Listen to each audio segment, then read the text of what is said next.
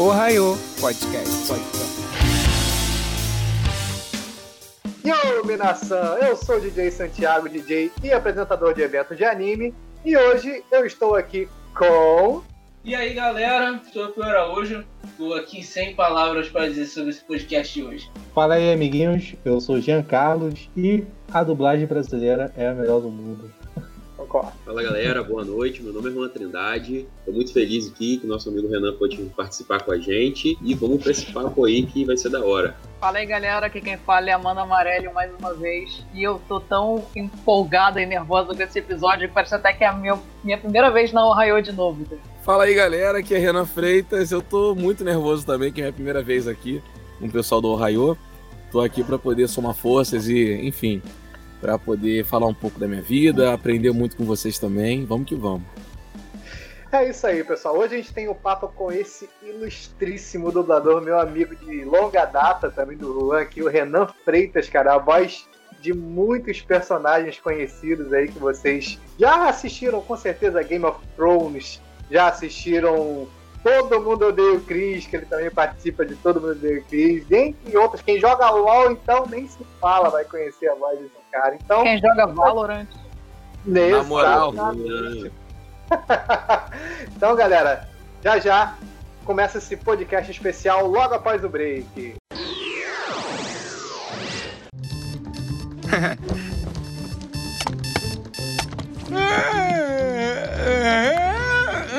Bom dia, apartamento! Bom dia, corredor! Bom dia, porta! Bom dia, teto! Bom dia, chão! Tô pronto para começar o dia! Tá aqui, instruções para se enturmar, fazer todo mundo gostar de vocês, sempre ser feliz. Passo um, respire. Ok, esse já foi. Passo dois, anime-se, sorria e diga... Bom dia, cidade! Bom dia, cidade! Bom dia, cidade! Bom dia! O melhor dias pra você, cidade! Bom dia, cidade!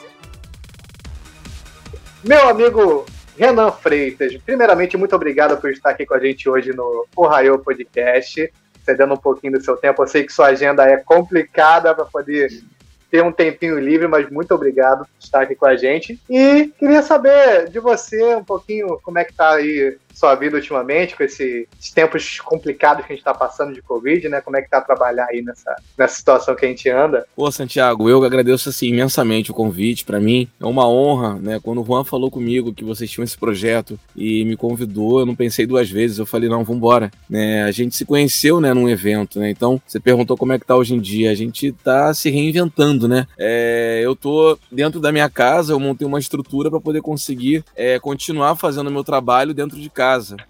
Né, a dublagem acelerou um processo que iria acontecer daqui a alguns anos, 10, 20, a gente não sabe, e a gente teve que correr. E desde maio do ano passado, abril, finalzinho de abril, a gente já conseguiu encontrar um formato meio que improvisado, né, para todo mundo conseguir se, se reestruturar mas para poder continuar o nosso trabalho em segurança, né, acima de tudo. É, a dublagem voltou também presencial, seguindo os protocolos de segurança, mas quem pode ficar em casa e tem a, a condição, então é, é, é, menos gente circulando na rua para poder a gente conseguir segurar essa, essa doença aí que tá levando para as pessoas, né, tá, enfim, desesperador. Mas a gente está assim, por... assim tá sendo meus momentos hoje de pandemia, muito dentro de casa, né? Graças a Deus podendo fazer aquilo que eu amo muito, que é a dublagem. Até porque, mais do que nunca, a gente precisa de vocês, né? Dublando material pra gente, pra gente poder ter o que fazer dentro de casa, porque muita gente não domina, né? É, a leitura dinâmica para assistir alguma coisa legendada ou não consegue acompanhar. E nessa hora, mais do que nunca, o trabalho de vocês é imprescindível, né? A gente está ajudando aí. Você pode ver que teve um aumento, acho que em 30% aqui no Brasil, de assinaturas em, em, em plataformas, né? Em streaming,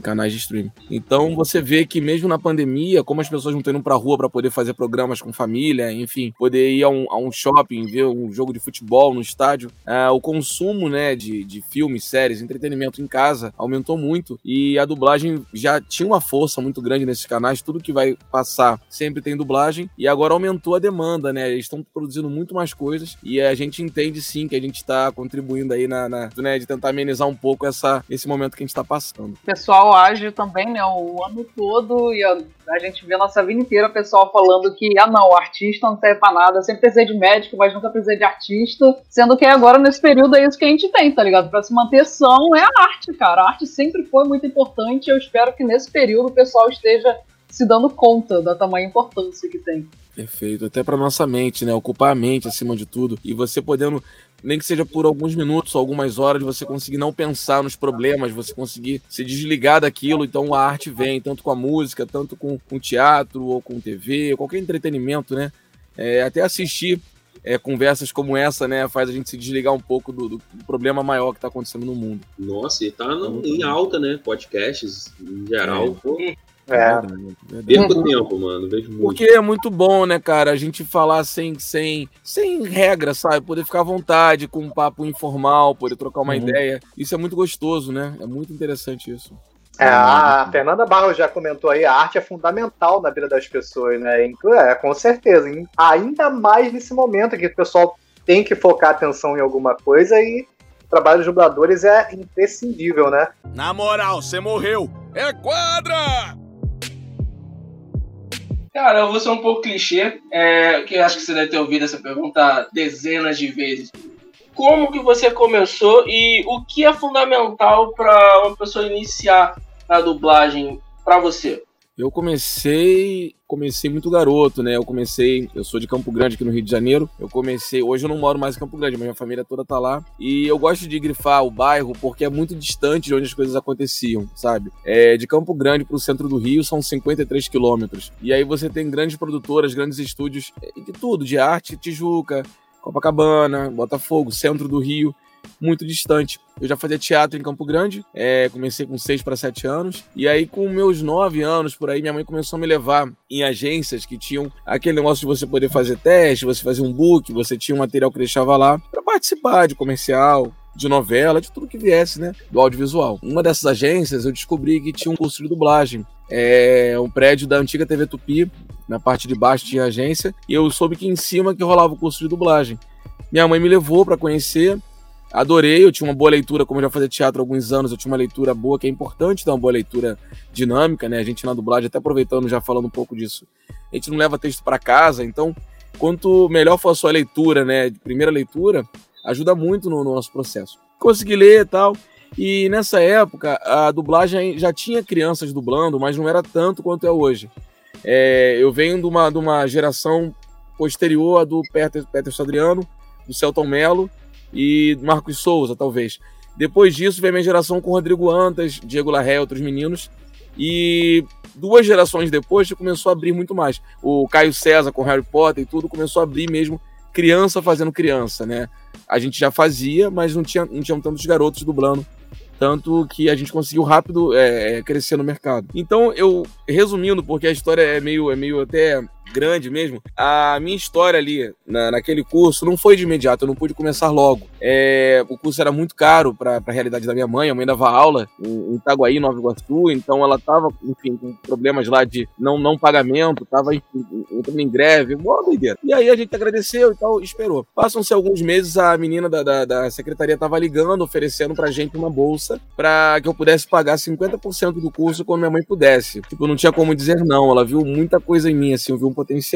É, fui fazer o curso, lá no curso, eu, uma da uma mãe de um dos alunos, ela era produtora da TVE e estava precisando de crianças poder fazer um programa chamado Um Salto para o Futuro, que passava nas escolas e tinha uma sala de aula que a professora ensinava os alunos a fazer jogos e tudo mais. E eu passei no teste na TVE. O dinheiro que eu estava fazendo já da, do programa na televisão estava conseguindo pagar o meu curso e ajudar também minha mãe. Em seis meses me formei no curso de dublagem. Não esqueço a data, 5 de dezembro de 95. Eu fui na Cinevídeo fazer um teste de manhã cedo. Minha mãe me levou lá. Eu tava com 10 anos, de 95. E era o, era o desenho chamado Os Cãezinhos do Canil, que passou no SBT. A galera curte hoje, né? E aí, na época, o sistema que gravava é muito diferente do que é hoje em dia. Posso dizer que era um sistema analógico, né? Gravava em fitas mesmo. Então você só tinha dois canais de áudio. Um era com o original e, o, outro, outro canal de áudio era o que estava gravando. Então a gente tinha que dividir bancada. Eram vários dubladores juntos dividindo aquela bancada e gravando a cena. Se a cena tem três pessoas, ou quatro, ou cinco, Estavam ali os cinco dividindo aquela, aquele microfone para fazer o trabalho. E foi bom porque eu fiz o teste de manhã, a gravação seria à noite com outros dubladores. Eu pequeno, escutando aquelas vozes assim, você fica, nossa, eu conheço essa voz e tal, que isso, tal, muito familiar.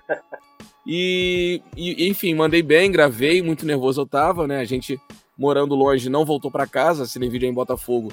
Ficamos pela rua fazendo hora até o horário que eu tinha de gravação. Fiz o trabalho e ao meu lado estavam diretores de outras casas, né? Diretores de dublagem. Eles me convidaram para poder fazer teste, então muito rápido eu entrei no mercado. Essa é, essa é a minha iniciação na dublagem, posso dizer assim, sabe? Hoje em dia, é, como você citou, você dublou com a galera na bancada, né? Dividindo. A tecnologia evoluiu a um ponto que você não precisa mais estar com todo mundo numa bancada. Hoje em dia é feito todo mundo separado no seu aquário, bonitinho, né? Conta pra Isso. gente aí um pouquinho a, a diferença de como era a dublagem de, de antigamente pra dublagem de hoje, né? Já que você começou no, nesses primórdios assim. É, antes de mim, acho que era muito mais é, artesanal, posso dizer assim, né? Porque o nome. Na dublagem tem alguns termos chamado loop, né, aqui no Rio, ou anel em São Paulo, que associa realmente ao que acontecia no giro do, do da fita. Então loop é de loop mesmo, de giro, que era Sim. o tempo que levava para poder dar o, dar o plopzinho do, do filme rodando. Então eles gravavam a dublagem mais ou menos num sistema artesanal mesmo, para poder emendar uma fita magnética na outra, para poder conseguir gravar a trilha. É, isso é legal de falar também, que acho que nem todo mundo né, fala sobre isso. Eu não peguei dessa forma, eu já peguei já quando eles gravavam com Matic, depois começaram a pegar a, a, a Beta, a, Matic é a outra fitinha que tinha, da Sony de 8mm, que tinha também que gravava áudio. Quando veio a Sony, já podia gravar oito canais já, já era uma outra história, tava muito melhor. Mas o que eu, o que eu destaco, né, que a gente hoje vive porque vivia antes, é que com a dublagem hoje moderna, a gente pode gravar cada dublador sozinho, cada um em um momento, não precisa ser no mesmo dia, ou cada um num estado, cada um em algum lugar do mundo hoje com, com remoto, com uma é. muita qualidade sonora, né? Porque eu tô bem posicionado pro microfone. Eu não tô dividindo o microfone com um colega aqui que tá melhor do que eu. É, a gente ganha mais tempo, porque se eu erro, é, eu volto daquela última frase boa. Antigamente só tinha um canal para gravar. Se um cara errasse no meio do outro, a entrada voltava do início para poder fazer tudo de novo. A gente ganha com, né, com qualidade no tempo, a gente tem qualidade no, no som, na mixagem, pode mixar em 7.1, enfim, vários, sei lá quantos canais aí podem já mixar hoje em dia. Mas eu acho que a gente perde no artístico, né?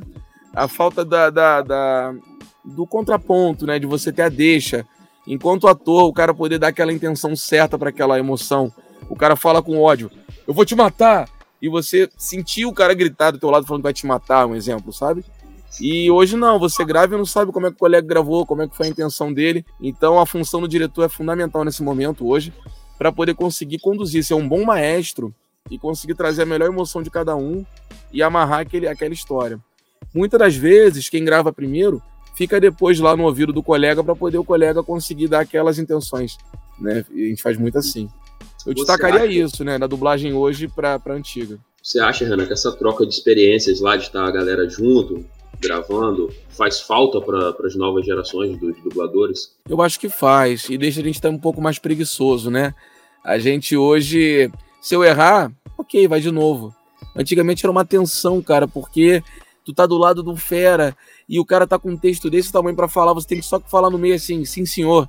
E se você errar tua entrada, o cara vai ter que começar tudo de novo, mano. Porra, então a, a gente tá muito é, é, deve ser sinistro. Caraca. A gente tá muito assim, relaxado, né? Eu posso dizer assim. Claro que há exceções, né? Então acho que quem vem dessa escola antiga é, acaba se destacando um pouco mais por conta dessa, dessa vivência.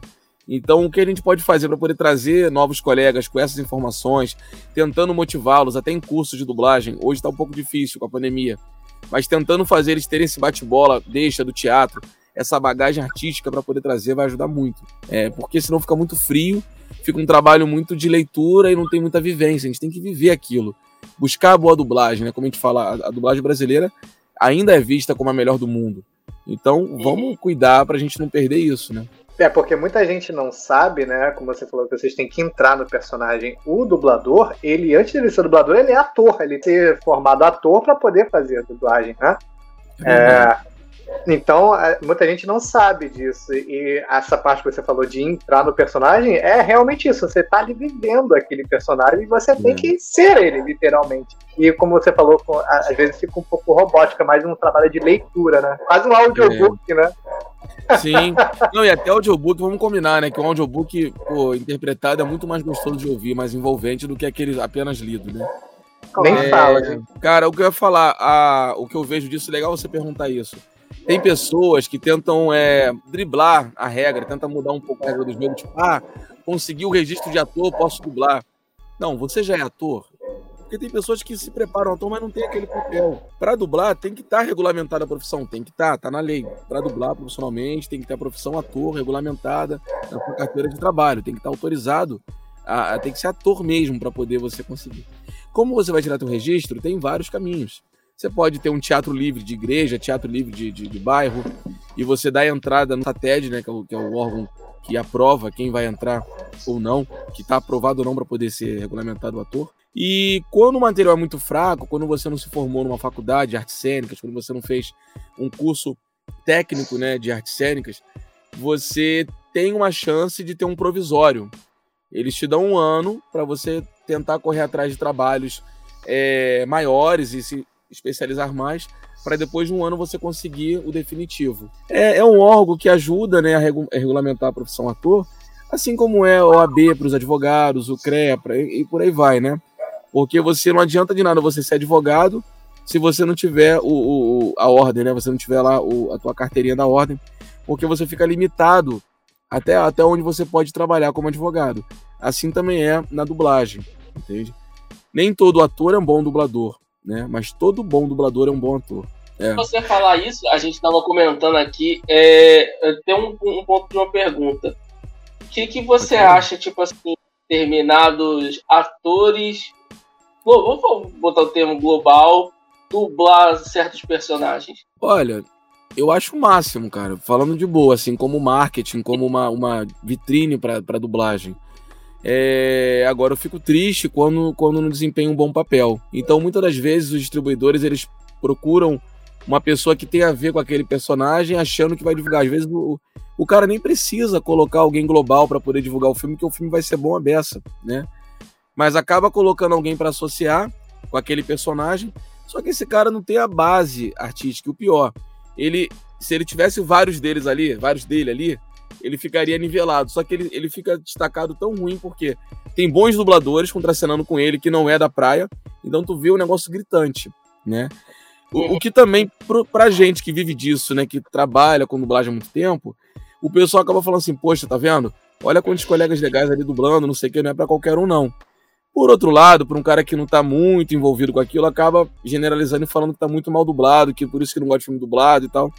É, eu acho que poderia trabalhar isso melhor. Tem bons exemplos de Star Talents fazendo dublagem que imprimiram bons resultados, né?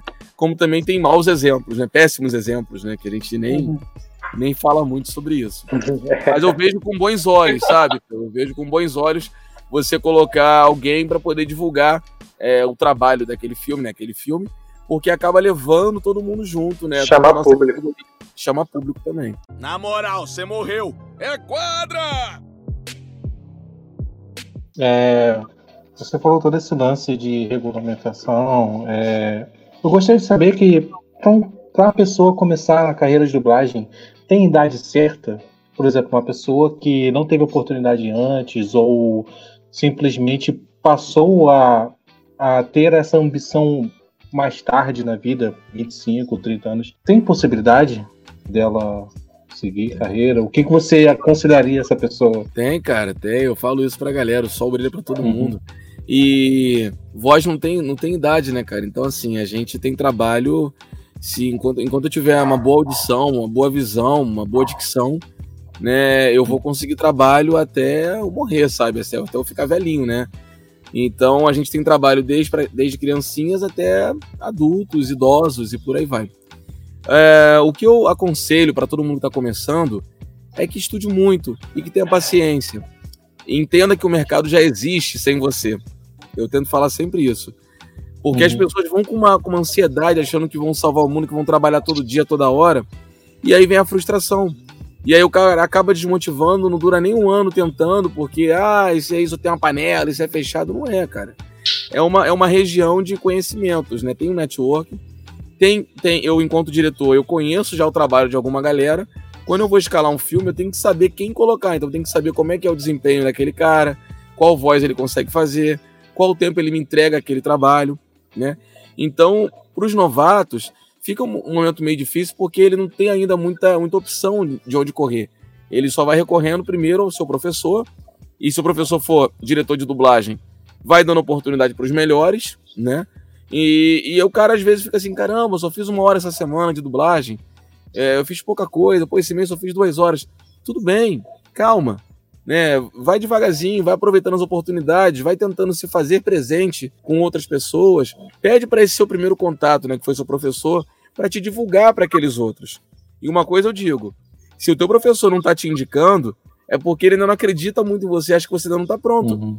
Mas as pessoas e, suas, e sua vaidade ficam assim: e eu, hein? Eu vou caminhar por minhas pernas então, não tô pronto, eu sei que eu tô pronto. E aí, meu irmão, Deus nos acuda. É um salve-se quem puder. E é, e, é, e é aceitável, o cara tem direito de fazer isso. Só que é muito uhum. mais fácil quando alguém te indica para poder ir para algum lugar do que você chegar com suas pernas, né? Porque lembra Nossa, que eu falei? É o trabalho já existe sem você. Aí você chegar num lugar, pô, eu quero ser escutado. Aí o cara, ué, tudo bem, você vem de onde? Quem te indicou? Já vem aquela barreira no início. Pô, podem te ouvir.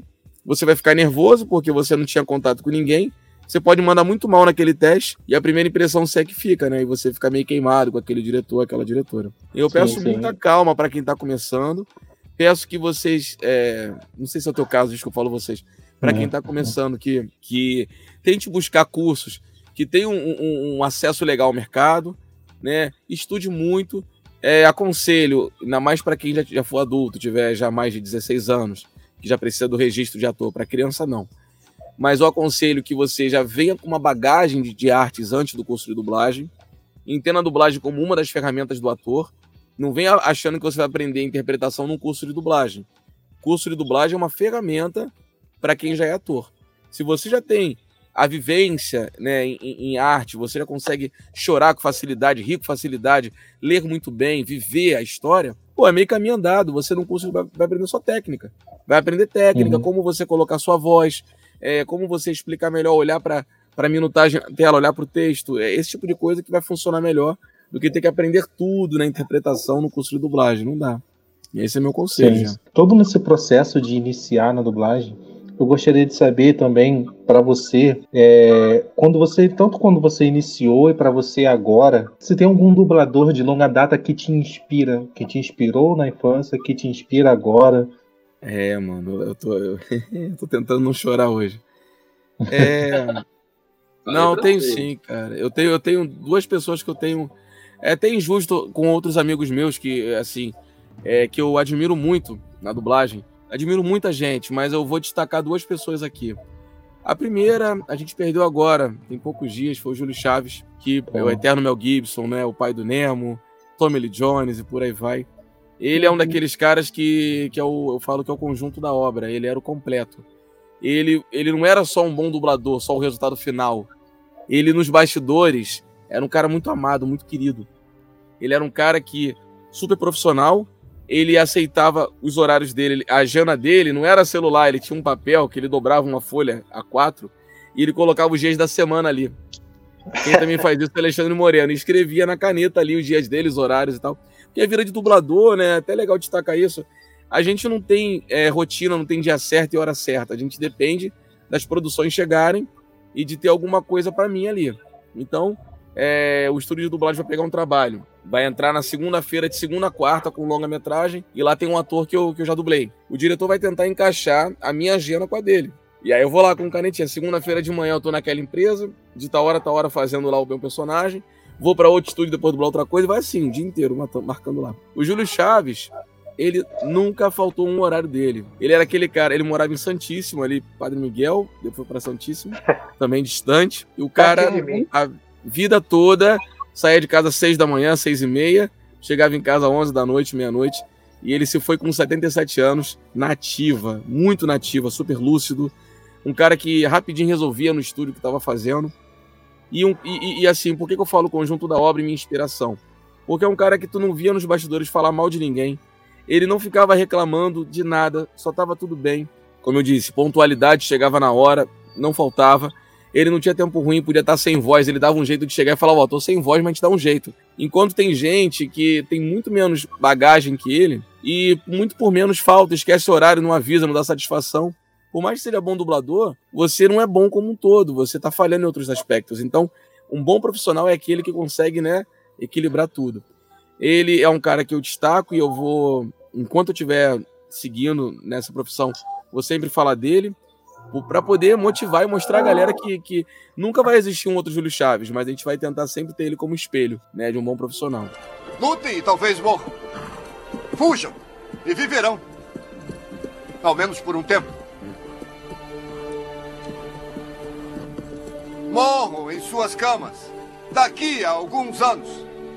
Não valeria a pena trocar todos esses dias a partir de agora por uma chance só uma chance de vir aqui e dizer aos nossos inimigos que eles podem tirar nossas vidas, mas jamais irão tirar a nossa liberdade!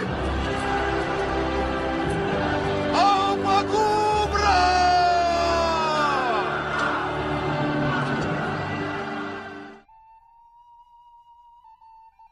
E o Ricardo Schnetzer. Ricardo Schnetzer é um queridaço, é um, não sei se vocês conhecem ele. Ele é um cara que. Um puta ator, um excelente profissional. Doidinho, doidinho, doidinho. É aquilo mesmo no estúdio falando com a galera, mas é um cara do bem total. E, e eu, eu admiro muito porque ele tem uma extensão vocal muito boa também. Isso parece um pesadelo! Ah, não! Está piorando! Seus anéis estão momentaneamente sem poder enquanto eu estou aqui, mas eu sou seus poderes combinados e ampliados. E agora, meus amiguinhos, eu vou cuidar do grid e do vazamento, e vocês podem... Tudo bem. Este demônio branco ainda não foi derrotado. Ninguém vai tocar no cabeludo. Eu não tenho medo da morte. Ela significa sonhar em silêncio. Um sonho que dura para sempre ele consegue fazer é, personagens jovens, mais densos, mais intensos, e ele é um muito bom ator. Tem outros, cara, eu, eu posso falar aqui também outros que eu adoro, o Márcio Simões dublando é aula, é tanta gente que, que dá orgulho ver dublando, né? Mas esses dois daí eu tenho como, como grande exemplo de vivência, de amizade, e que eu, graças a Deus, pude compartilhar, dividindo, já me dirigiram dublagem, eu já dirijo eles, né, hoje em dia, e também tenho uma amizade fora do nosso trabalho. São dois grandes amigos, assim, e exemplos.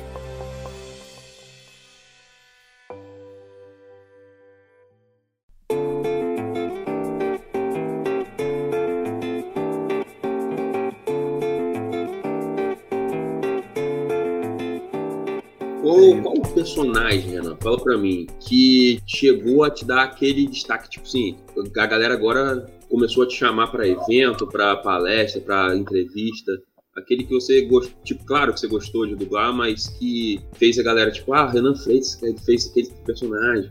Um pouco mais reconhecido, assim. Eu tenho várias fases na dublagem, né? Acabou que eu não falei da, da, da, da minha pseudo parada, né? Eu comecei garoto, mas eu com 16 para 17 anos, eu comecei a fazer faculdade e e a faculdade era à noite a princípio, mas aí eu tive que fazer um estágio, né? Tem uma matéria chamada estágio. Eu fiz marketing. E aí eu tinha que trabalhar de 8 da manhã às 5 da tarde, cara. Eu era propagandista de laboratório. E aí eu só podia dublar no fim de semana. Então é, é, é cruel você não estar tá disponível para dublagem. Por mais que você tenha uma carreira sólida, é você dizer não quando te ligam, o pessoal vai, ah, não chama não, que ele não pode, nunca pode. E, e, e realmente, cara, é uma coisa muito rotativa. O cara não vai lembrando mais de você. Então comecei a dublar muito pouco. Então eu, eu vou destacar minha primeira fase na dublagem, quando eu era garoto ainda. Eu, eu dublei muita coisa e tal, mas um que destacou muito quando eu era garoto foi a redublagem no Gasparzinho, né? Que o Patrick de Oliveira dublou para o cinema. Eles falavam Casper, né? E quando a Globo comprou, tinha muito disso, né? Das emissoras comprarem o filme e terem a própria dublagem, né? Para cada canal e tal. Quando a Globo comprou, eles tiveram que redublar e o Patrick de Oliveira já estava já adolescente, a voz estava mais pesada. E minha voz lembrava muito a dele. Eu tinha feito já o linguado da Pequena Sereia depois dele, quando veio o CD-ROM que lançaram, e lançaram também a segunda temporada da série da TV, que ele tinha feito a primeira e os longas. E então aquele roquinho lembrava muito, né? A voz parecia muito. E isso para mim, enquanto profissional, foi interessante porque eu já trabalhava já um ano, dublava em várias empresas, mas nunca tinha ido na Herbert Richards, né? E veio uma carta da Rede Globo pedindo para que eu fizesse o Gasparzinho naquela empresa. Eu entrei lá com essa com esse com esse pedido do cliente, né? É, isso é muito, eu tenho essa carta guardada até hoje.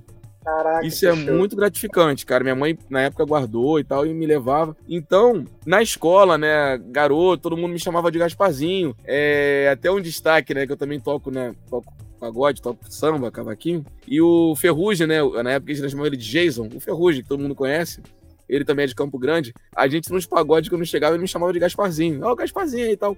Marcou muito, assim, a galera ali, a região né? Fiz outras coisas também de destaque nessa época, mas o Gasparzinho foi divisor de águas para mim naquele momento, né, na minha carreira, porque a dublagem ficou comentando, né, quem era e pô, passar um filme na, na tela quente da Globo era tipo assim o, o, o- a grande vitrine, né, pro nosso trabalho. Ah, É.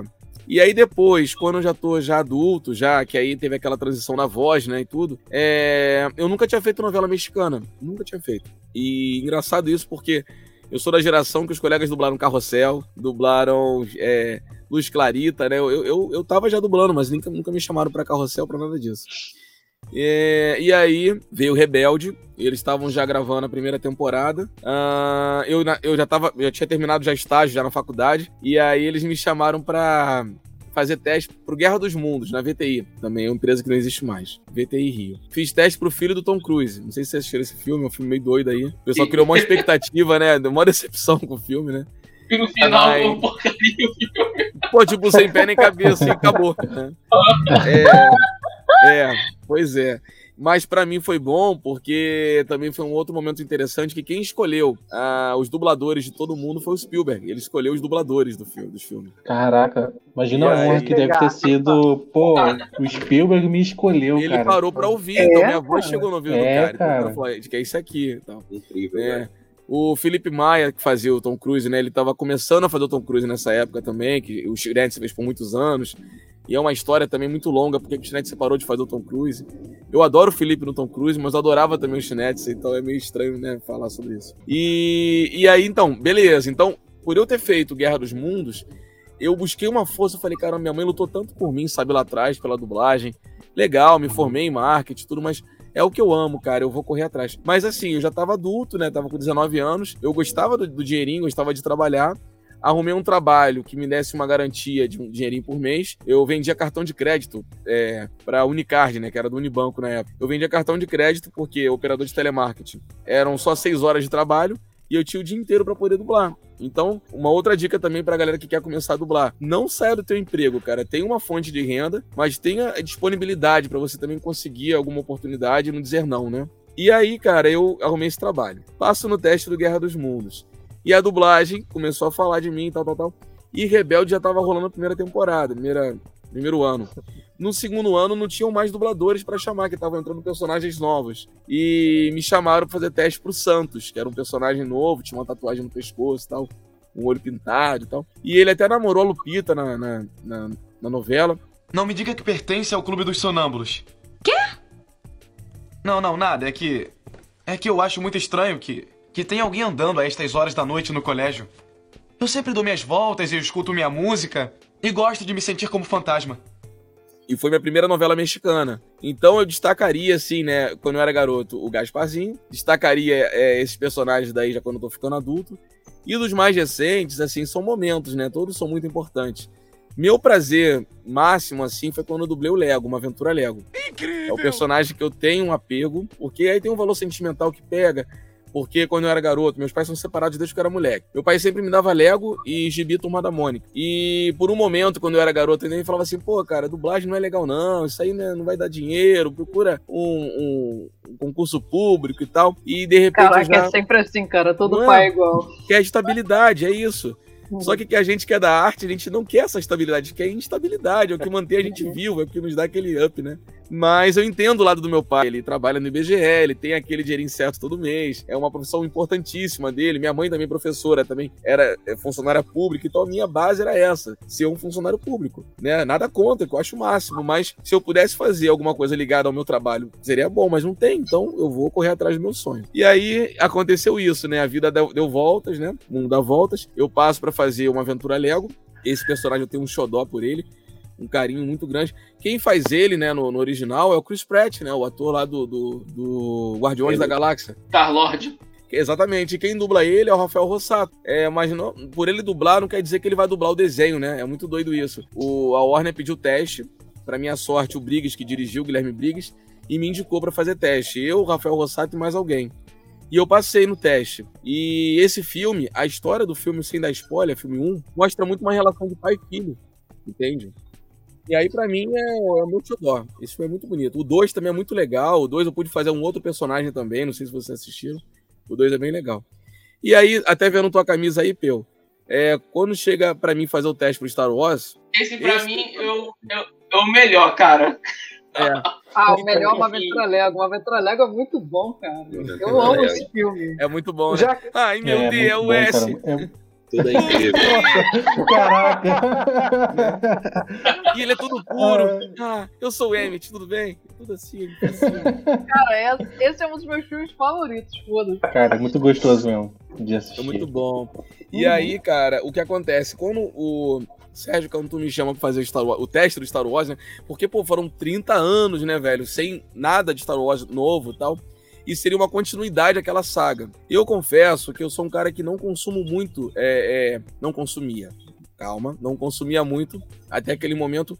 É, é, séries, sabe? Sagas. Eu não tinha Senhor dos Anéis, Star Wars, eu não conhecia muito esses universos. Nada, nada, nada. Star Trek, uhum. nada o meu lance era mais a música, né? Meu hobby maior era a música fora a dublagem. Então eu dublava e não conseguia ver muita coisa que eu dublava porque eu tinha um compromisso com a música também. E aí quando ele me chama pra fazer o teste pro filme, que na verdade, outro detalhe, tem um ator que eu dublo no, no, Star, no Star Wars, que ele ia entrar. E o Serginho me botou pra fazer teste pra ele, que é o General Hux. Eu tinha dublado ele no, no Harry Potter, no último Harry Potter. Ele é o irmão do, ah, do Ron. Ele é o Gil Weasley, né? O Ruivinho. E aí ele falou, pô, vai ter um ator lá, não sei o que, mas eu acho que você tem muito a ver com outro personagem aqui. Aí eu falei assim, mano, você falar, tá falado, vambora. Fiz o teste. E eu entendi da importância no teste, né? Porque eu não podia contar para ninguém, mas eu falei, caraca, maluco, olha esse personagem. O teste foi em cima do trailer, né? Que ele tá lá andando no deserto, tira, tira o capacete, um Stormtrooper. Caraca, mano, que doideira. Fui criado para fazer só uma coisa, mas não tenho pelo que lutar. Que até então ninguém sabia como é que era o rosto do Stormtrooper, né? E o cara tira uhum. já. E aí eu corri atrás, assisti todos os filmes. Mesmo sem saber se ia passar ou não, eu estava envolvido já com a história. E para minha surpresa, eu passei no teste. E esse filme, sim, abriu porta para os eventos. É... Me levou em campos. é... Me levou, né, para participar do Goitaninho. Duas vezes. Duas vezes, é isso. E tem outros também, mas então, depois desse, já tem o novo Renan. Minha voz estava mais madura, né? E aí eu já fiz ele, depois eu fiz o Creed, é, dublei o Capuz Vermelho, acho que foi antes do, do, do Star Wars. Mas são filmes que marcam para esse mercado geek, né? Pra galera que consome John muito. Snow. Né? O Jon Snow, exatamente, no Game of Thrones. É, Vocês, Stark, não morrem fácil. Eu ia citar que é o meu preferido. O Jon Snow é, é pra mim, é só. É cara, é engraçado, né? Eu não falo muito dele, porque a gente só fez. A gente fez mais do que São Paulo mas eu não fechei a saga, cara. É muito triste. Fizemos só cinco temporadas aqui. Inexplicável essa parada, na moral. Imagino é. que deve ser bem triste você dublar cinco temporadas e tiver uma troca a gente se apega, né, cara? Eu fico muito triste, é. porque a gente. Eu tava lendo livro já, eu tava entendendo mais sobre a, a, história. E eu fico triste com aquela galera que é deficiente visual, é, que, por exemplo, Puxa, só é escuta a história. Ah, e de sim. repente muda todo o elenco e uhum. não tem alguém para poder situar quem é aquela voz, entendeu? É muito triste isso. É porque é complicado Mas, você tá vendo uma, uma série ou um filme, por exemplo, uma saga, vamos botar Marvel, que você tem toda um, uma história com aquele dublador, aí do Sim. nada muda a voz e a pessoa perde completamente o senso de direção. Ué, mas mudou? Quem é agora? Parece que mudou o ator, cara. Você fica até sem jeito de ver a, a, a, a, a história. Tu fica assim, hum, não tá legal não, tá estranho. Desmotiva, né? Uhum. Na moral, você morreu. É quadra! É, continuando mais ou menos nessa linha que você tava falando, que você falou que leu os livros, né, do Game of Thrones e assistiu os filmes do Star Wars pra fazer o fim, né? É, como que é es- esse seu estudo pra poder fazer os personagens que você faz? Você se aprofunda bastante nisso? Alguns sim, outros não? Como que é esse processo de estudo pra fazer os personagens? Essa É, é, boa. boa, boa pergunta mesmo.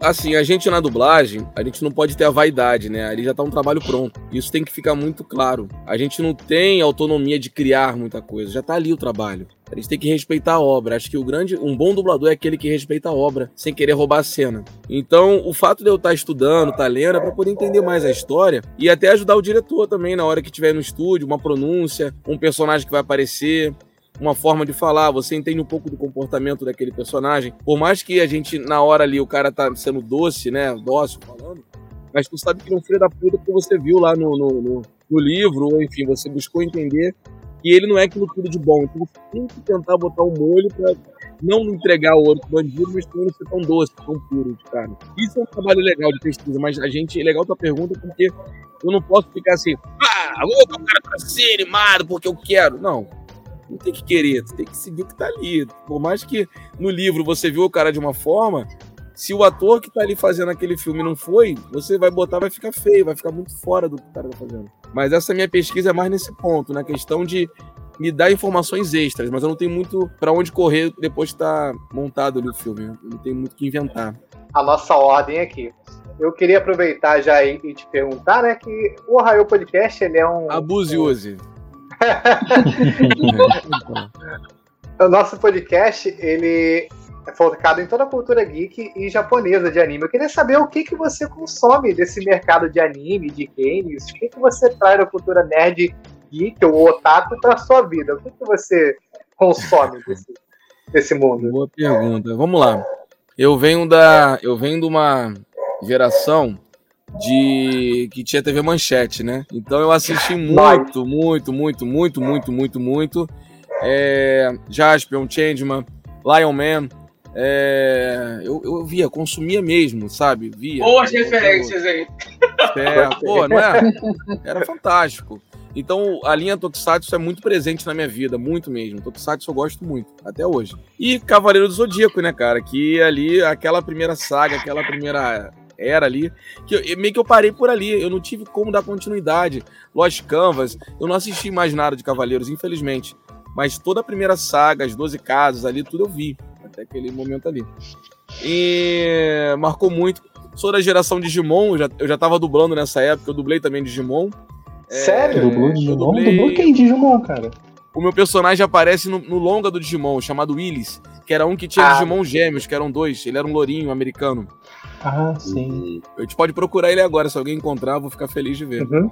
Opa, por favor, Willis, não podemos chamar alguém pra nos dar uma carona? Sinto muito. Você sabe que Kokomon está ficando mais violento. Ele pode fazer um de nós desaparecer. Vou achar uma carona, mas antes vamos sair do sol. Está muito quente. Meu nome é Willis.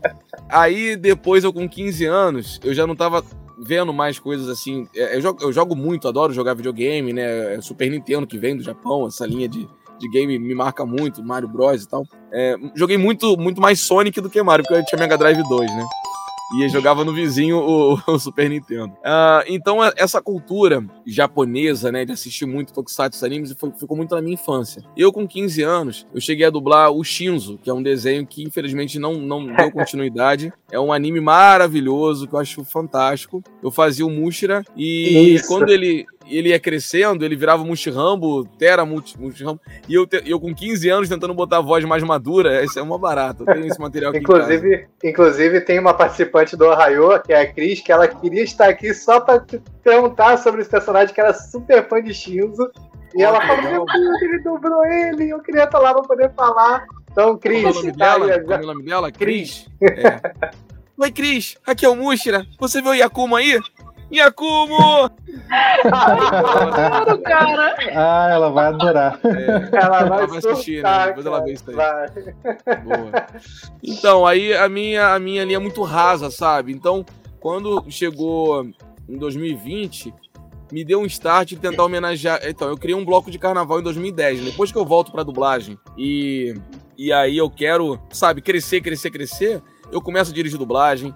eu abro uma empresa de dublagem, eu, eu dividi uma empresa com o Rodrigo Antes, a gente fazia novelas mexicanas, dublávamos em português para serem exibidas na, em Angola e Moçambique, era um outro mercado que existia, né? Que eles era mais barato para eles comprarem novelas hispânicas, né? Mexicana, enfim, venezuelana, Colômbia, pagar a dublagem do que comprar novelas da Globo ou da Record. Era mais interessante para eles desse, desse, formato. Então e... eles exibiam novelas lá. Oi, Juan.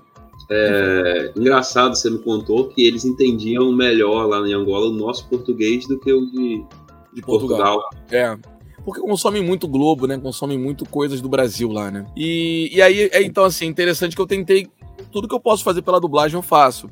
Em 2010 eu somei duas paixões, que é o samba e a dublagem. E legal destacar isso, né, para as pessoas que querem ingressar na dublagem ou qualquer carreira. Quanto mais coisas você faz, você não é 100% em nada. Eu tive que abrir mão de muitos sonhos meus para poder tentar especializar na dublagem. E depois que eu me senti confortável, que eu já estava numa carreira sólida, não, não estacionei, mas tipo, ok, eu consigo pagar minhas contas hoje.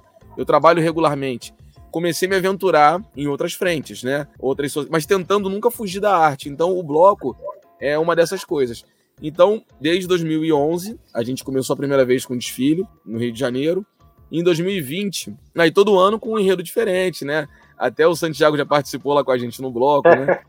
É, Juan também com os eventos que a gente faz, o Juan também me ajudou na produção, trabalhando também na produção, e vambora. E 2020 eu bolei o enredo que a gente bolou, como é que foi? Diversão nipotropical. Se anime, já é carnaval. Eu tô bem carnavalesco, né? Bem. Aqueles temas grandões de carnaval, né? É, o nome do bloco é Diversão Brasileira, brincando quando começa um filme, né? Versão brasileira. O nome é Diversão Brasileira, que o carnaval é uma diversão brasileira, né? E é, aí, tá quando a gente. De saudade, né? Eu tô, cara, tô muito. Mas a gente tá preparando para ano que vem uma coisa bem legal. Não posso falar muito, não, mas eu vou no final falar um pouquinho, mas não posso dar muito detalhe. Cara, e aí a gente falou, né, de Tokusatsu e anime, começou aquela pesquisa maravilhosa. Escrevemos um samba que eu, assim, é um dos que eu mais gosto. A gente tem muitos elementos ali, a gente fala de Tokusatsu e de animes clássicos. É, conseguimos nos apresentar em São Paulo a primeira vez. Eu convidei o Eno Bezerra, né, o nosso, o nosso Goku do Dragon Ball, para poder cantar no samba. Eu acho que eu tô vendo o Goku vindo lá embaixo, é isso mesmo? Eu acredito que sim, eu escolho você. É, e o Márcio Simões aqui do Rio, é uma coisa que a gente quer fazer todo ano. Ter um dublador de São Paulo e um do Rio convidado no, no samba inédito, cantando. Uh, a gente leva o, o, o cantor oficial da abertura do Jasper lá em São Paulo, para poder subir no palco e cantar com a gente, tá? E ele cantou Jasper uma versão samba, cara. Ficou muito legal. Tem isso na internet. Nesse momento, o Peu surta, porque o nosso nome do Tokusatsu da Ohio é o Peu. É o Peu. Olha aí, cara. E aí, cara, eu, eu, eu, é assim, eu frequentei muito, eu fui no, no Rio Matsuri, é, eu, eu, comprei um pacote que eu pude entrar todos os dias, eu participei de fórum, palestras, consegui apoio de nem sei, sem seis, não sei todo mundo me ajudando, a galera, a comunidade toda japonesa me dando força. Glauco Marques, que é um cara muito conceituado dentro da cultura japonesa, um dublador de São Paulo. E ele faz artes marciais. A esposa dele é da linha é, é, é do Japão, né? É, oriental. É, e ele me ajudou muito também, então eu tenho todo o respeito àquilo que eu estou me propondo a fazer. A gente pesquisou muito. Ah, o evento que tem também, o Anime Friends, em Rio, em São Paulo, eu fui no ano de 2019, antes do carnaval de 2020. É, nos encontramos lá, né, Juan? A gente no... foi lá, é. Rodando tudo. Foi. Tem aqueles e... até hoje, Tokusatsu. Eu, então, eu fui em todos os estandes entender, eu entendi um pouco da comida, eu queria botar isso num bloco, eu queria botar aquela salsicha enrolada no, naquela massa lá, que é muito gostoso aquele negócio. Aquela, aquela bebidinha que é com as bolinhas dentro, que a criançada adora, não sei o quê. É, é sensacional isso, o cara. É, e também. Oi? O Mup também, que é a bebida otaku lá. Exato, isso aí que é, é tipo um é tradicional, É, exatamente. Então, é, essa parada aí me, me motiva, sabe? É, é, poder somar, explicar sobre uma cultura e tal, poder trazer dubladores clássicos daquela, daquela, daquela, aquele movimento também no palco. Então, essa é a minha relação hoje, né? Hoje eu tô muito mais conhecedor não sou muito consumidor de, de, de animes e tokusatsu hoje em dia. E para minha surpresa, no último sábado agora, eu aluguei o meu estúdio lá no centro do Rio para um cara que vocês devem conhecer, chamado Ricardo Cruz. O Ricardo Cruz é o cara. Eu tô é. amigo dele de WhatsApp, cara. Olha que maneiro isso. Ele me contou que foi no bloco, que foi no bloco em São Paulo. E eu não sabia disso. Ele tava lá curtindo o bloco embaixo do trio elétrico. Eu falei, pô, se eu soubesse, eu te chamava lá em cima. Porque é um cara que é hoje muito bem visto lá fora, não só no Brasil. Ele escreve já em japonês as músicas, ele tá cantando em japonês temas inéditos, né, de filmes lá de fora. É, o Ricardo, ele é o primeiro brasileiro a cantar com lendas do, dos tokusongs, que a gente chama, da galera que curte. Que é o é, Kageyama, o Hiroshi Tadani e o Masaki Endo, que eles fazem um jump out. E o, e o Ricardo Cruz é o único não oriental participante do grupo. É isso. Inclusive, ele esteve no Anime, né? São palco é, comigo, com o Andy, cantou junto. Muita gente Cantou boa, com vocês, não foi? Olha que legal. Sim, é isso, e aí, a vida é relacionamento, né, cara? É network puro. A gente vai somando forças. E o legal, é. já levando o que você falou aí do, do, Diversão Brasileira, e como eu tive o prazer de tocar no, no bloco, né? A gente comemorou o aniversário do, do Orlando Drummond, fizemos uma homenagem para ele. Em 2019, é, no centenário dele, falamos de 100 anos de Orlando Drummond. Isso. E tem tudo ele a ver, lá, né? Porque ele tava lá, cara. Tá, tá bem agora. E Fomos o primeiro. Ver, né? Primeiro, primeiro, a primeira homenagem dele do centenário, eu posso falar com orgulho, a gente que fez. Porque o aniversário dele é só em outubro. Ele tava com 99 anos até então. Ah, eu já tinha vontade de falar dele há muito tempo porque ele foi um cara, um Star Talent, né? Porque era o seu peru da escola do professor Raimundo. Mas que ele levava toda uma categoria quando ele falava que era o Alf, que ele era o Scooby-Doo, que ele era o Popeye. E, né, então ele tinha essa força, então era a nossa, a nossa Gato imagem. Guerreiro né, também do He-Man. Gato Guerreiro, Puro Osso, Vingador da Caverna do Dragão. O Vingador. Né? E aí ele, ele. Aí ele vem no bloco no ano da, de 2016, que a gente falou de novelas dubladas, ele tava lá, foi lá com a esposa, com a família. Falei, Drummond, ano que vem vamos falar de você. Aí até, até um vídeo ele falou assim: o que virá, meu filho? O que, você vai falar de mim? Então? E eu falei, você vem? Ele, eu vou, eu venho, venho. E aí, cara, o, o cara foi, e foi uma aposta alta nossa, né? Porque a gente, pela ordem natural, né? A gente imagina que a pessoa tem uma média de 70, 80 anos, infelizmente, né? Mas, ou felizmente, né? Que era muito menor há uns anos atrás. E o cara tá com 99 e tal. Eu falei, ele vai estar tá vivo, ele vai estar tá aqui com a gente, vai curtir essa homenagem. E a, a gente saiu, gente, em mais de 300 matérias aí pelo Brasil, falando Sim. assim, Drummond é enredo no carnaval, no Rio de Janeiro e tal. Acabou virando uma coisa boa pro bloco também, mas só queria homenagear o nosso grande ídolo, né? E ele pôde curtir, os fãs foram tirar foto com ele. E durante o ano inteiro começaram as comemorações, mas a gente começou ali, né? Foi isso aí, né, Santiago? É, foi muito bom e como a gente tava. Que eu ia Nossa, falar, já me né, aprendi já escutando. eu mesmo, Fer Barros, sou eu que faço a voz do Eric, fofinha. É, é, é, é, um Angel, é um Angel um pouquinho mais afetado. Quando ele fala mais tranquilo, ele, é, ele é, é, um, é, é meio que por aí. Tipo. Aliás, gente, temporada nova tá bem legal. A gente Sex Education já tá pronta já a dublagem. Já deve estar tá na cara do gol para estrear. Tá toda dublada já o, o Diversão Brasileira, ele tem tudo a ver com a dublagem e com a ficção, né? Porque quando eu tive a oportunidade de tocar com vocês lá, é, eu tive a oportunidade de tocar algumas músicas de anime e algumas coisas assim que também tem a ver com a dublagem. Porque a dublagem faz parte da ficção, né? Eles estão dublando arte de é, yeah. história de ficção, então tá tudo ali junto e, cara, é, eu recomendo a vocês, ano que vem, se Deus quiser, vai estar todo mundo vacinado Pra vocês virem, quem for do Rio pode ir lá no Diversão Brasileira. Quem está escutando que for de, de outro estado, venha, porque é uma experiência única. Você unir samba, unir anime, unir dublagem, unir tudo que a gente gosta num lugar só. É, você vai ver e vai falar bem que o Santiago falou uma experiência. Fazendo única. um grande vozerio, né? Todas as vozes ali, as vozes conhecidas sambando ali na praça, né? Muito interessante isso. É muito bom, cara. Tá do teu lado a Priscila TV Colosso, acabou com o burro do Shrek falando, aí tá ali o Peter Parker. Então, caraca, que Na moral, você morreu. É quadra! Qual a maior dificuldade em ser dublador? Pô, deixa eu pensar, né? Tem, assim, tem algumas dificuldades sim em ser dublador. Eu acho que a maior dificuldade em ser dublador Vamos falar da atividade dublar, né? Eu acho que é o cara ficar sem voz, né? Uma dificuldade de ser dublador é você não conseguir soltar uma voz, tá rouco, né? Tá sem voz. Uh, mas para se tornar dublador, para se manter como dublador, eu acho que a maior dificuldade é, é a ansiedade. É você se atropelar, querendo fazer teu trabalho rápido, querer mostrar serviço. E quando você de fato consegue oportunidade, você acaba errando, você acaba fazendo mal feito. Então acho que a maior dificuldade é essa até um cara se consolidar dublador, né? No dia a dia, depois que você é dublador, a maior dificuldade hoje para quem vive mesmo na dublagem é saber dizer não. A gente não consegue dizer não pros horários que pintam pra gente. A, o Juan sabe disso, quanto eu conto pra ele, né, cara? Porque. Ontem mesmo. É um. É, hoje também, a gente, graças a Deus, a demanda tá grande. E com o home studio, eu não tenho mais o deslocamento, né? Então, se eu dublo pra um lugar até três da tarde, eu posso começar o outro três, é, três horas em ponto.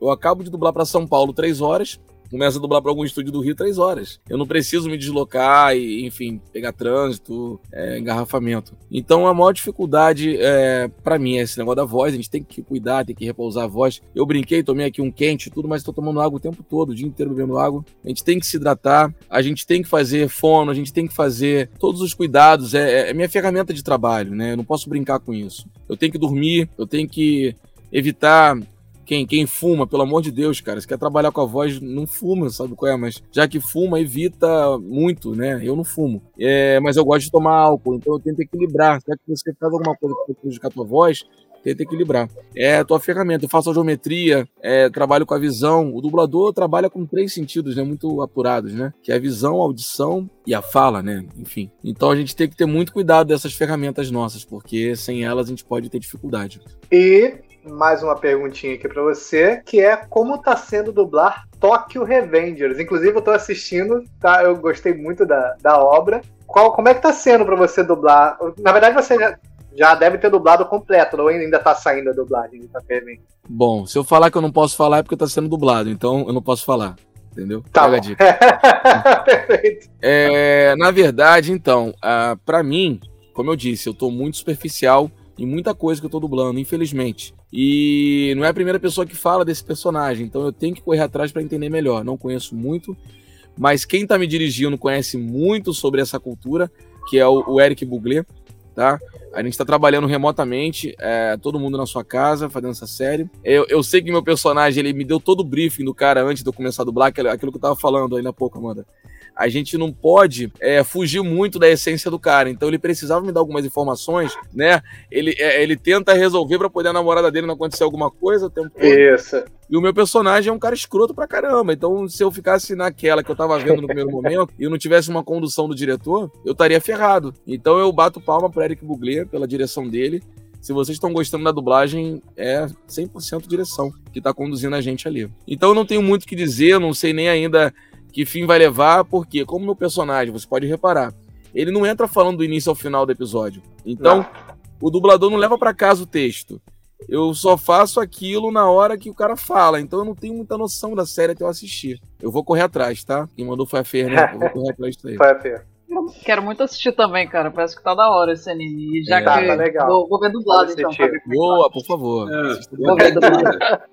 Queria completar essa pergunta aí, Renan. Tem uma curiosidade. Como você falou, os dubladores hoje em dia não tem tanto tempo para ensaiar, para pensar. Você já chega lá, né? Você não tem tanto tempo assim para planejar o personagem. É, qual é o tipo de personagem mais difícil assim quando você chega lá e, e tem que fazer e tipo Cara, mais difícil. mais puxado, mais exige É. assim. Como, como você nunca sabe o que vai dublar, tudo é difícil. Eu Uhum. penso assim. Se eu chegar lá achando que é fácil, vai ficar um negócio mecânico. Pra mim, tudo é difícil. Eu nunca vi o filme na vida, então eu tenho que ter total Uhum. atenção. Mas agora, pensando nesse lance de que é, quanto menos dificuldade você tem na hora ali, facilita. Então, pra mim é muito difícil. Quando eu vou dublar um cara que é gago, por exemplo, e, e aí ele tem que gaguejar e falar, então eu tenho que ficar ligado em sincronismo e tentar passar a naturalidade da- da, do cara gaguejando. Isso mim é muito difícil, fazer um cara gago falando rápido, entendeu? Isso é uma dificuldade. Ah, mas o que, que eu acho difícil? Dublar japonês é difícil. Parece não, mas é muito difícil dublar japonês, porque é, é questão da base, né? A gente tá acostumado muito com a musicalidade do americano, com a forma de falar do espanhol. E as intenções que o japonês dá pra dizer, longe de mim, eu não tô querendo dizer que eu não sei falar japonês. Mas o cara vai falar, por exemplo, eu te amo, tô com saudade. Parece que é um tom agressivo até. Ah, A fonética, a fonética é diferente das É. palavras, né? Aí o cara fica falando assim, pô, amor, tô, tô cheio de saudade de você. Só que você tá ouvindo aquilo no teu ouvido. Aí tu. Caraca, tu acaba com saudade de você. É, tu vai ter um pouco agressivo, né, cara? Tem que tentar equilibrar, mano. É. Isso é muito difícil. Dublar japonês é difícil dessa. E quer ver uma coisa que é difícil de dublar também, Juan? Por incrível que pareça, o famoso voice over. O voice over, para quem não sabe, é uma tradução é, simultânea, né? Porque tá o original ali o tempo todo e vem alguém falando em cima sem emoção né? Well, não sei o que. Bom, eu tava falando com a minha mãe, ela disse tal coisa, tal coisa. Você acaba um pouco antes do original. É você virar a chavinha e não dublar, cara. Pra gente que dubla sempre preocupado com o sincronismo, não sincar é mais difícil do que sincar nessa hora também, né? E você Caraca. sabe por que que fazem muito, é, muito voice-over? Vocês sabem por quê? Não tenho a mínima ideia. Quando o filme vai ser dublado, é, normalmente existem empresas lá fora, né, próximas ao estúdio, né, Hollywood, por ali, que eles fazem os spoilers, fazem é, todo a ME, todas as músicas e efeitos do filme. Então, se o personagem bate palma, se ele passa a mão na camisa, se toca uma música no fundo, toda aquela banda, toda aquela trilha sonora do filme, ela é construída sem nenhum som, sem nenhuma palavra naquela língua. Porque quando eles vendem os filmes, eles fazem só uma vez isso. E aí você pode depois colocar as línguas em cima, tendo aquela base todinha que chama de ME, né, músicas e efeitos. E aí é muito caro fazer isso. Então tem muito produto, normalmente documentário, que eles não fazem é, essa trilha, né? Essa base que dá a ambiência do negócio. E mas querem colocar uma dublagem ali em cima. Então ele não tem como tirar a voz do original, mantém o original baixinho e coloca essa tradução em cima daquela parada. Então, normalmente quando é uma coisa mais de encenada, que você sabe que vai ter um retorno melhor, né, um filme de Hollywood da vida, eles gastam dinheiro alto para poder fazer essa base todinha e depois já vendendo para os países e fica lindão. É tipo é... se fosse uma tradução simultânea, né? Sim, sim. A Netflix está fazendo muito isso agora. É, vocês podem ver, só que a Netflix está tentando inovar com, a, com essa dublagem, essa, essa tradução simultânea, que ela quer um pouco mais sincado e um pouco mais vivo. Ela quer um pouco mais de uhum. emoção e quer um pouquinho mais sincronizado com o original. A gente não faz, por exemplo, se o cara tá rindo. A gente não, não, não, dubla riso, não dubla tosse, nada disso. Só quando tem a fala, ah, mas tá um pouquinho mais em cima de uma, de uma verdade aquilo. Tô mudando um pouco a forma de voiceover. Na moral, você morreu! É quadra! É, pra, pra gente finalizar, que já tá quase no horário do, do Renan, é... Não, pode mandar, tá gostoso. Mas um pouquinho dá. Mais um pouquinho dá? Então. Cara, é, o, ele falou muito do, dessa questão de expandir o que as empresas estão fazendo. Para você, ficou mais fácil dublar hoje com. Vou, vou, vou fazer, um, fazer um tema aqui. 300 streamings como tem hoje em dia do que era antigamente ou não? Muito mais fácil. A gente hoje dubla muito mais tudo que, que tá lançando tem a opção dublagem, né? Eu acho que desde que começou o fato de ter DVD, até fita cassete, né? A gente começou a aumentar a demanda de dublagem. Entrou na lei, tem que ter filme dublado no cinema. Tem alguns anos isso. E a gente não tinha quase filme dublado para cinema, era normalmente mais desenhado, é, um ou outro que lançava por ano. Hoje em dia não. Tu tem a opção dublada, a opção legendada. E você pode ver por estatística que tem é, pau a pau o pessoal vendo é, dublado no cinema, né? E com tanto streaming chegando também, o cara poder trocar o áudio no, no, no, seu, no, controle dele, a gente tem muito trabalho, cara. O mercado existe, por eu falo, para todo mundo. Eu trabalho muito mesmo, graças a Deus. Estou muito satisfeito, mas, mas eu acho que, que a gente Hoje, você perguntou um negócio aí de como é hoje, como é antigamente. Eu acho que hoje eu consigo produzir muito mais porque estão nessa qualidade técnica de não ter ninguém. A tecnologia, né? Tecnologia ajuda muito, como você falou na parte de, de transporte. Se um colega do meu lado e esse colega erra, se esse colega erra do meu lado, eu tenho que esperar para ir tudo de novo. Então esse fato de cada um gravar sozinho no seu canto tá muito mais funcional. Cara, eu tenho essa dúvida há muito tempo. É, vocês têm alguma preferência por dublar animação ou atores? E qual que é a maior diferença de dublar desenho e dublar gente de verdade? Eu não tenho preferência, não. Pelo contrário, eu gosto muito de dublar as duas coisas. Eu não sei o que, eu gostaria mais de dublar. Porque dublar ator é muito gratificante. Assim, uma coisa que eu, eu tento me espelhar muito é trabalhar a respiração. Muitas pessoas não me identificam em alguns trabalhos, isso para mim é gratificante. Porque ali não é o Renan respirando. Eu tento respirar de acordo com o ator que está na tela. Então tá aí, o pulo do gato na dublagem é tentar respirar de acordo com o ator. Porque se o ator tá assim, ó, falei com ela que fazer tal coisa. Cara, tenta ir na dele, que você vai acabar pegando a forma dele de falar. Tentando encaixar palavras em português, claro. E aí, para mim, se torna mais difícil dublar desenho animado, porque o desenho animado é isso aqui, ó. Oi. Ele não tem isso aqui do ator. O ator tá aqui, ó. É verdade. Ele te prepara dizendo que ele vai entrar na fala. O desenho já foi. E aí, meu irmão, você tem que estar muito mais ligado. Né? Mas tem um E desenho vezes que eu tô dublando aí, pode cena falar. que o cara tá falando e não aparece a boca do cara mexendo na tela. Aparece só no fundo a voz dele. É verdade, mano, é isso. Então, eu acho que dublar ator se torna um pouco mais fácil do que desenho animado. Dependendo do desenho também, tá, gente? Tem desenhos hoje que eles fazem todos os as bilabiais, né? O A, o O, tudinho, respira e tudo se demora em desenho animado. Os traços estão muito bonitos. Mas, mas assim, eu faço um desenho animado chamado Maçã e Cebola, que tá sendo pra mim o meu xodó do momento. Eu adoro. Eu faço cebola, né? Acorde ser renove. 5h49. Está na hora, então acorde ser renove. 5h49? Por que acordamos 5h49? Ué, porque tinha que rimar com o verso da canção. Não podia ser 8h49? Acorde ser renove. 8h49. Está na hora. É verdade, podia ser 8h49. E, e ele é totalmente fora da minha zona de conforto. Eu tenho uma voz que eu descobri quando eu dublei o Catatal do Zé Colmeia, que eu fiz o teste lá e sugeri. E a voz tá aqui, sempre anasalada, aqui embaixo, falando, né? Oi, maçã, aqui.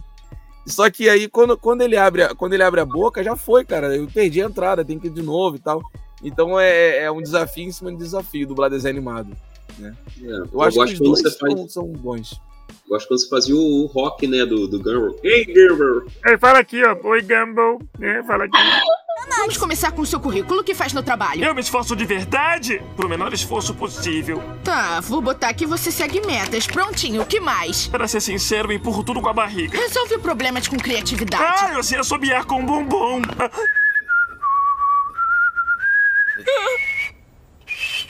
Eu vou levar você pra escola hoje. Ah, isso é muito maneiro, cara. muito massa. Sabe que eu me inspirei pra poder fazer o, o rock? Eu me inspirei muito no, no Briggs fazendo o Marvin, o marciano. Ah, verdade. Eu achei meio parecido mesmo. É. Só que o Marvin marciano, ele botou muito nordestino, né? Ficou uma Uhum. característica do Marvin, né? É O meu já é um pouco mais, mais suave. É isso. Brincar com a voz é muito legal, gente. Poder fazer desenho animado permite isso também, né? Na moral, você morreu. É quadra! Deixa eu te fazer uma pergunta que a gente não falou de games, né, assim, em específico, É mas você, você dubla o Rumble do LoL, né, e você também dubla o do Valorant, é o... Fênix. O Phoenix. O, o Então, os dois são jogos... Phoenix? É. É, os dois são jogos da Riot, né, mas o LoL, ele é uma coisa que é é mundial e, e tem todos os continentes. Como foi pra você fazer parte de uma obra tão grande e que vira e mexe, eu acho que você tem que estar fazendo, porque sai uma skin nova e ele tem novas falas que você tem que ir lá e gravar especiais da skin. Como foi Baby, pra não você? vai falhar agora. Agora, Baby, não vai falhar agora. Assim, né? É muito demais, cara. é demais. Então, vamos lá. Quando, quando a gente foi chamado pra poder dublar é, a primeira vez o, o- LoL, mais de 10 anos já. Léo Santos que dirigiu, que também é um cara muito conceituado em, em animes. Ele tá me dirigindo no, no Sete Pecados. Eu faço o, o Hauser, o, o Hauser que fala, é. Hauser, é, Hauser. Hauser, é.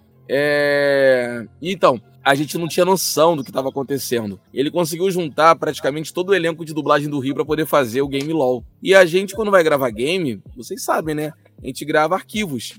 São sons soltos, frases soltas. São os comandos de personagens. E a gente não tinha noção de como seria a, a jogabilidade do, do negócio. Eu falei, mas isso aí vai ser dublado, vai ser sincado? Ele, não. É voz de cima, não sei o que. O personagem tá. Falei, cara, que loucura. E aí, é outra questão dire- da direção, né? É uma voz que eu fiquei olhando pra foto do, do, do personagem, ouvindo o original, tentando fazer. A gente foi encontrando uma voz ali pra ele, né? Eu acho que o pessoal curtiu. E muitas pessoas não sabem que sou eu que eu faço o Rumble, né? O, o Rumble, ele é um bichinho pequenininho, tipo porco espinho lá, todo azul, maneiro pra caramba. E ele ainda não tá no, no, no celular, né? No mobile, eu Ainda não tá, conhecia. né? Eu só É. jogo mobile, tô Tá esperando só no entrar. computador. E Já, já vai ele sair. foi pouco explorado, né? Eu acho, o Rumble. Ele podia ser mais explorado. E pra minha felicidade, eu nunca fui um cara que dublei muito game. A Riot vai e me convida. Eu era um cara que antes da pandemia, é nessa coisa de nunca querer é, se- como é que dizer assim, se acomodar né, com o teu trabalho, eu sempre quero buscar melhor e crescer mais naquilo que eu faço. Eu comecei a me permitir trabalhar em São Paulo. Eu ia uma vez para São Paulo a cada duas semanas. É, era uma, um rolê muito doido, porque eu pegava na madrugada. A, a minha demanda de trabalho já é alta aqui no Rio. Eu trabalhava dirigindo, dublando. E às vezes de quinta para sexta eu pegava um ônibus saindo do Rio, chegando em São Paulo de manhã, para poder dublar lá o dia inteiro, para poder valer a pena a minha ida para lá, conseguir pagar minha passagem. Volta, aí tomava banho na casa de um amigo, ou ia ficar, ficava em um hotel para trabalhar sábado de manhã e voltava madrugada, ou então voltava de, de avião barato, que tivesse mais em conta para poder fazer. Eu não sabia que eu estava plantando grandes parceiros lá em São Paulo. E a Unidub começou a me chamar pra, pra fazer game. Eu fiz ah, esse do, do, do porquinho, como é o nome desse jogo? Do porquinho? É, que tem um porco meio que um arma, não sei o que, Watch alguma coisa, tem um jogo chamado assim? Na net vai me Overwatch? matar, cara. Overwatch? Não, Watch... Watch Dogs. não sei. É um jogo que eu- ele, ele me deu de presente o cara que ia falar do jogo inteiro.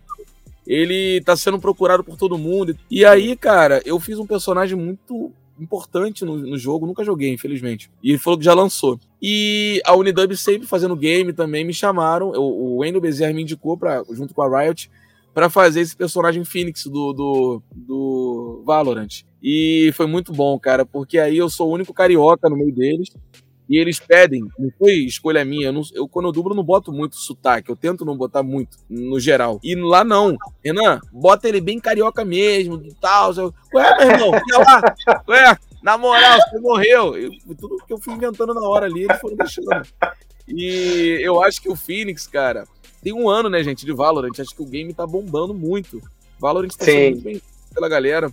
Tem só um aninho. Eu acho que ainda tem muito pra crescer. O lance de fazer a, aquela cine, cinemática, né? Cine, ci- aqueles negocinhos lá de trailers.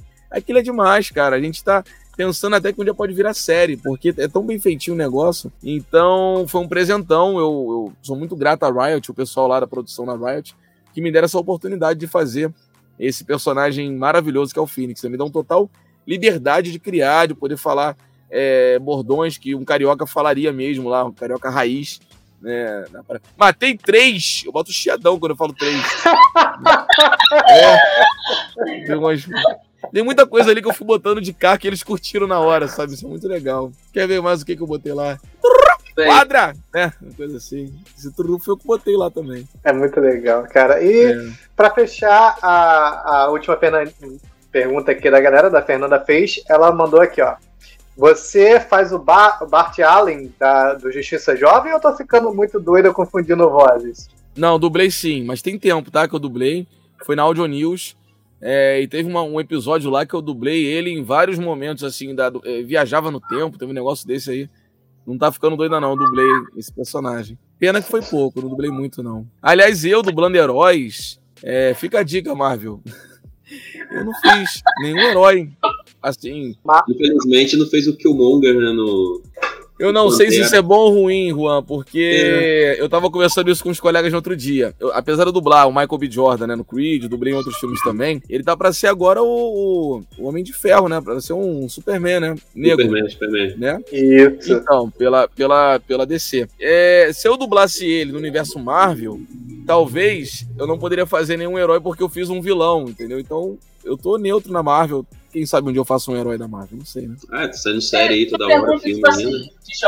se, você me der a oportunidade de fazer, tipo assim, é rápido. É, tem divergências contratuais entre DC e Marvel entre os estúdios ou não? Não, nenhuma, nenhuma. Ah, eu sim. acho que em termos de negócios, de poder vender um filme, hoje com a importância que tem a rede social, né? Eu acho que seria muito pouco provável chamarem, por exemplo, o Briggs, né, da Marvel, o pessoal da, da Disney chamar o Briggs poder fazer um novo herói da, da, da, da Marvel, por ele ser o Superman, entende? Então acho que poderia Aham. chocar. Mas ele dublou agora o Loki lá, fazendo um ator que ele dubla há muito tempo, que é o, o Owen Wilson, né? Ele Sim. dublou lá junto com o Loki lá, o ator que É. ele. Não existe nada disso não, entendeu? Eu não tenho isso não. Isso aí, graças a Deus, Ah, sim. É, provavelmente ele tá fazendo o Venom também, né? Vai ter o filme novo agora. É. Uma coisa Então a que gente tem vai muito... a campanha do Ohio, então, pra, pra Marvel te chamar pra, pra dublar um personagem. Um heróizinho, né? Pô, um herói. Pô, Tem tanto sabe? herói, né? Porra, vamos. Uhum. É que tem muita coisa que a gente não pode falar, mas é, já, já tá para estrear já, ou estreou. Depois eu vou ver direitinho. Que tem rolado teste, sabe? Mas às vezes a gente não passa. Então, estamos tentando, né? O pessoal me dá oportunidade sim. Uma coisa interessante de falar que você perguntou de ah, se tem isso de é, uma, uma rivalidade. Não tem. O que tem muito é banco de vozes. Então vamos supor. Eu dublei o Michael B. Jordan em muita coisa, mas eu nunca tinha feito pra Disney. Então a Disney, ela não me vê como dublador do Michael B. Jordan. Ela pediu teste de voz para poder fazer, mesmo eu sendo consagrado, dublando ele em outros filmes, para ela não, não, não tô naquele banco de, de, de vozes, entendeu? Então, a, eles costumam fazer isso, manter o mesmo dublador para aquele ator, independente de ter feito outro lugar. Se fez aqui, vai ficar fazendo aqui com a gente. A Disney tem disso. É isso, minha gente. Prazerzaço. Então é isso. Renan, quero te agradecer. Muitíssimo obrigado por ter cedido esse tempo para estar aqui com a gente, tá? É, desculpa qualquer coisa que a gente tenha falado tenha te magoado de alguma forma. É doido, não teve nada disso. E meus amigos aí, as considerações finais aí pro, pro Renan Freitas. O que, que vocês querem falar para ele? É, coração. Não. É, muito obrigado por ter vindo nesse encontro aqui com a gente, Renan. Foi muito importante pra gente. Eu tô fazendo curso de dublagem, então eu espero que daqui a pouco eu possa estar trabalhando com você. Vamos Qualquer sim. coisa, depois que eu me formar, eu vou falar contigo, hein? Se prepara que o Santiago vai me passar meu, teu número, eu vou brigar ele a virar teu número e eu vou falar Legal, contigo. cara. Você tá fazendo remoto ou presencial o curso? Tô fazendo remoto por enquanto, mas eu pretendo depois fazer outro curso, sabe? Presencial. Legal. É, eu tô aguardando, quero fazer presencial mesmo. Então, Vamos embora, Gente, mano. é isso. Não, Aí, eu vamos- posso fazer uma pergunta aqui rapidão pra tu responder Pode. com sim ou não? Cara, boa, Aí, não sei se é- eu consigo falar sim ou não, mas vamos lá. Ah, eu acho que consegue, vamos lá. É, tu acha que existe, tipo, ah, vozes que são boas pra dublagem e, e, tipo, vozes que não? Existe alguma Não. coisa assim? Não, Perfeito. Nossa, Pronto. ótimo. não. Porque não tem voz de dublador, né? A gente tem voz. Uhum. Não tem isso, não tem voz de dublagem. Legal. Pô, legal, mano. Sucesso pra você. Conte comigo, tá? Tamo juntão. Ai, muito obrigado. E Pode deixar que eu vou falar pessoas contigo. assim no mercado. Eles são de pessoas empenhadas, que curtam, né, a dublagem. É isso que a gente precisa. Valeu, Boa. minha gente. Renan, Sim. obrigadão. Gosto muito de você. Obrigado por ter aceitado esse convite. Galera que gostou bastante, tenho certeza. E quem tá assistindo, tem bastante gente assistindo. Também tá muito feliz. Obrigadão, tá, cara? De Eu que agradeço, meus amigos. Poxa, contem comigo sempre. É, que é, assim, eu agradeço muito porque me faz bem poder falar um pouco da minha história. Eu sei que de alguma forma eu tô tocando no coração de alguém ou motivando alguém a não desistir dos sonhos, não só na dublagem, mas pra tudo. Tu vê que eu não tenho ninguém na minha família que que tava no meio artístico, ou que fizesse teatro ou TV, nada. E eu, hoje eu posso dizer que eu tô construindo uma história, sabe? Eu tenho aí é, seguido uma carreira, né, uma profissão. Então é possível você correr atrás dos seus sonhos. Poder falar isso me faz bem. Então eu, eu que agradeço. Valeu mesmo, gente. É, muito obrigado por ter cedido esse seu tempo, estar aqui hoje com a gente, esse papo maravilhoso. E que a força esteja com você. Ah, moleque. Boa. Uma força esteja sempre com a Renan, gente. suas considerações finais agora que você queira fazer. Ah, então, eu quero agradecer imensamente, né, como eu falei para vocês aqui, poder falar da sua profissão, ter esse reconhecimento. Vocês também estão dedicando um tempinho para mim, é uma troca isso aqui, entendeu? Pararam suas coisas, montaram a agenda de vocês de acordo com a minha também, eu valorizo muito isso. Muito obrigado pelo canal, sucesso, contem comigo para divulgar, vamos compartilhar as palavras geral aí, porque é importante ter pessoas tão dedicadas quanto vocês que montaram um, um- um roteiro bonitinho aqui para poder conduzir essa história. Eu agradeço muito, foi uma coisa bem dinâmica, bem legal. E vida longa.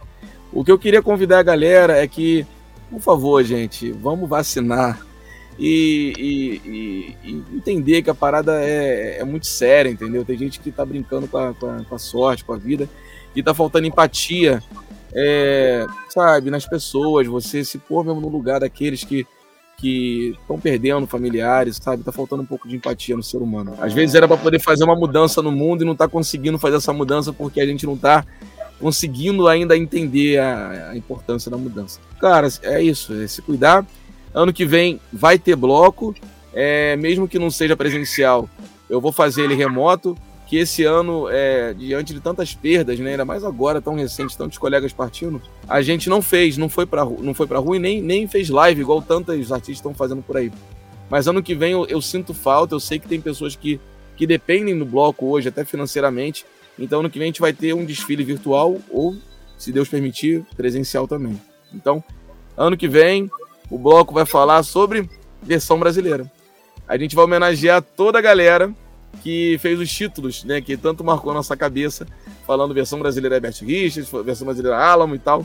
Então vai ser um grande carnaval poder falar sobre versão brasileira. Tô soltando em primeira mão o enredo do bloco. hein? Pô, show de bola. Aí galera do ó. Tá É vendo? aí.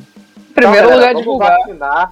Vamos vacinar. Eu já tomei minha primeira dose, o Pio já tomou a primeira dose, a Amanda também já Eu? tá chegando na idade dela, o Juan também já tomou. Então, galera, vacinação pra gente poder voltar à nossa vida mais rápido e principalmente É pra evitar que pessoas que a gente ama, às vezes você pode não ficar doente com uma versão grave, mas alguém que tá do seu lado, alguém que você gosta, pode vir a falecer, como a gente tá perdendo muita gente por causa desse vírus. Então, vacina neles e, e vamos que da, pro ano que vem vai estar tudo certo, a gente vai poder curtir um bloco de versão brasileira com todo mundo junto.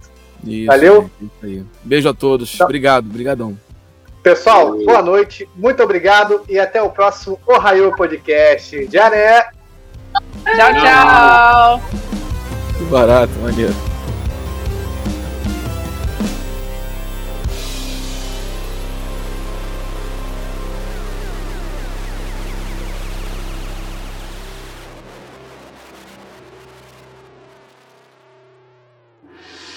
É Tokusatsu, é anime, tanto faz.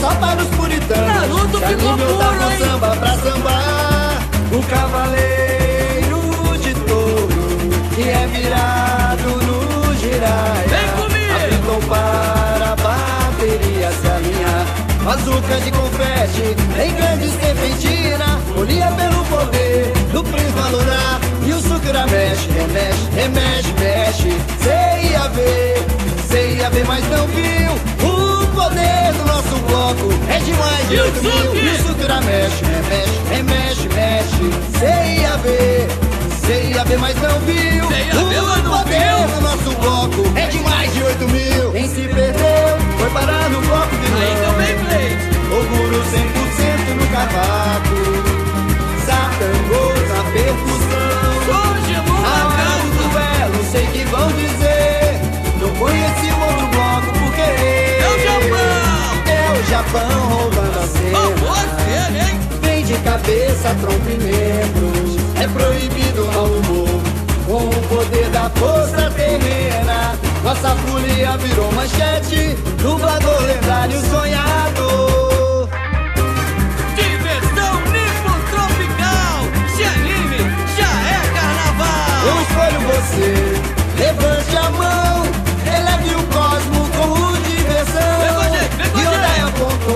Gigante guerreiro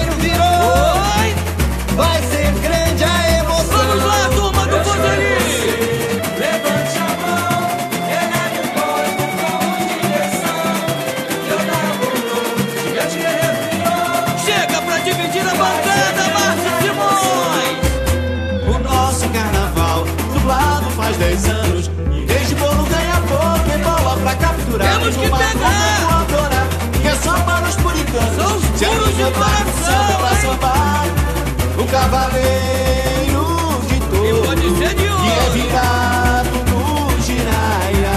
Apitou para a bateria se alinhar. Bazuca de confete, em grande serpentina, folia pelo poder do prisma lunar. E o amor! mexe, remexe, remexe, mexe. Cê ia ver, cê ia ver, mas não viu é de mais de 8 mil. Garoto, mexe, é, remexe, remexe, é, mexe. E o Rafael de é bola, hein? Seria bem, mas não viu. O poder do nosso bloco é de mais de 8 mil. Quem se perdeu foi parar no bloco vilão. Bate, bate, Todo mundo 100% pro cavaco. Satangos na percussão. Ninguém comeu. Na hora do duelo, sei que vão dizer. Não conheci o outro bloco porque. Então me explica. O Japão roubando a cena. Outro cavaco. Vem de cabeça, tronco e membros. É proibido mal humor. Com o poder da força terrena. A safonia virou manchete. Dublador lendário sonhador. Eu escolho você. Levante a mão. Eleve o cosmo como diversão. Yodai apontou. Gigante guerreiro virou. Vai ser o quê?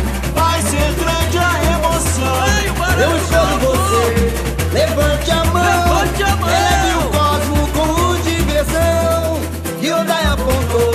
Gigante guerreiro virou. Conexão. Vai ser grande a emoção. Eu escolho você.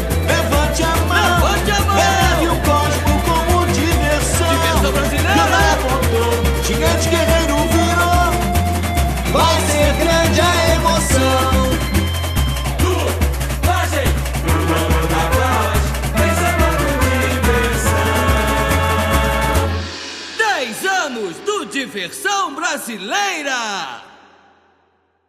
Cara, é engraçado que o teu rosto tá um patinho na frente, eu não consigo ver o teu É isso que eu falar. Eu tava esperando pra falar, mundo mas tá tapado live. Você é o pato, você é o pato da galera aqui. É. Não, mas beleza, vou poder distrair. Pô, legal, agora o patinho ficou do lado. Boa, Pio. Vem pra cá. Eu tô tentando. Olha lá, muito bom. Aí, aí, aí. Opa, beleza. Now the world don't move just one drum. What might be right for you